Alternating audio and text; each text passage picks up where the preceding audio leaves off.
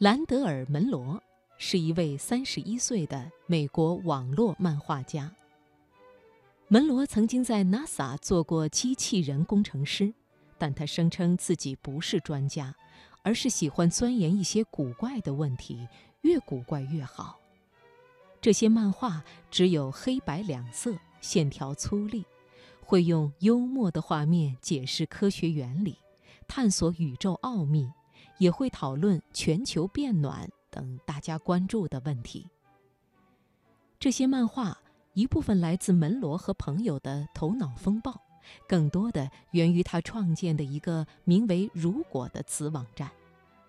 就像闯关游戏一样，门罗在上面征集来自世界各地的挑战者的问题，并用穿插漫画的小论文来解答。网友的提问包括。机器人占领世界，人类多快灭亡？躺在地上，嘴巴张开，多久能吃到一枚鸟粪？如果所有地球人同时用激光笔瞄准月球，它会改变颜色吗？用漫画来介绍科学和世界，正是门罗所追求的极客精神。而数学、物理和其他一切科学知识，正是他手中解答这些古怪问题的钥匙。针对我们开头提到的雨滴问题，门罗画了八幅漫画。炎热的午后，黑云压境。根据气象学和物理学知识的推算，一枚距离地面两千米、直径超过一千米的水球将从天而降。当这枚圆球缓缓下沉，突破云端到达地面时，速度将从每秒九十米增加到每秒二百米。此时，画面中地上的房子与巨大的黑色圆球相比，只是一个微不足道的小点。水滴接触地面，将以超音速向四面八方散去。最后，门罗不忘吐槽一句。这一场灾难最后被命名为史奇雷克斯风暴，因为这位音乐人有首歌叫《死亡水滴》。在接受采访时，门罗表示，在正常人会觉得想这些可够愚蠢并止步的问题前，我喜欢继续追索下去。不过，他也说，回答这些问题不是为了助人为乐，而是心向往之。因为门罗是个不折不扣的漫画迷，他从小读着凯文的《幻虎世界》和史努比漫画长大。这些漫画既有童真，也不忘提醒孩子社会中存在危险。从那时起，他就被漫画的魔力深深吸引。在麻省理工学院读书时，门罗利用周末去高中教课。他发现，用科学原理解答。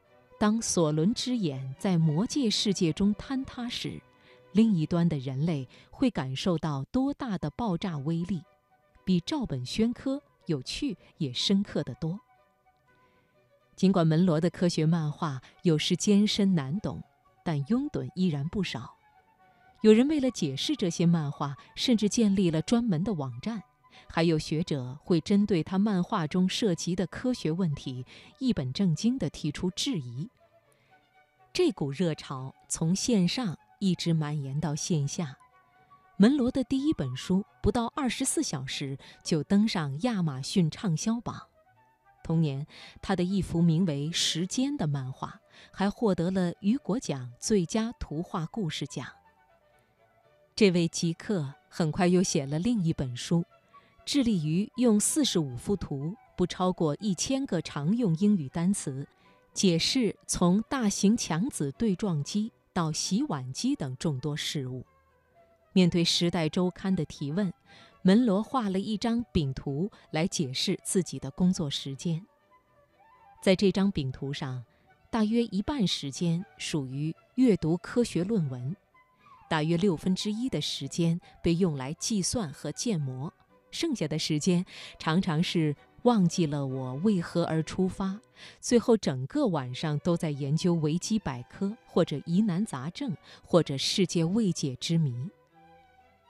离开 NASA 后，门罗将全部时间都投入到解答科学问题和漫画创作。他在如果博客上乐此不疲地解答着各种问题，钻研的时间往往要多于画漫画的时间。但他不仅没有感到疲惫，反而觉得做这些事情很酷。最让他开心的，莫过于看到自己的漫画即将登上美国高中教科书，用简单的线条和幽默的语言，打破传统教科书的单调和慢节奏。在一次演讲中，门罗自述：“我喜欢计算这些奇怪的问题，不是因为我喜欢数学本身，而是因为它可以通过在纸上将一些符号移来移去。”让你从已知中发现未知，这一点实在是太奇妙了。作为一个与电子产品热恋的极客，他外出郊游时的场景往往是白云、飞鸟、绿树、美景与一个玩手机的我。他的思考也像一幅漫画。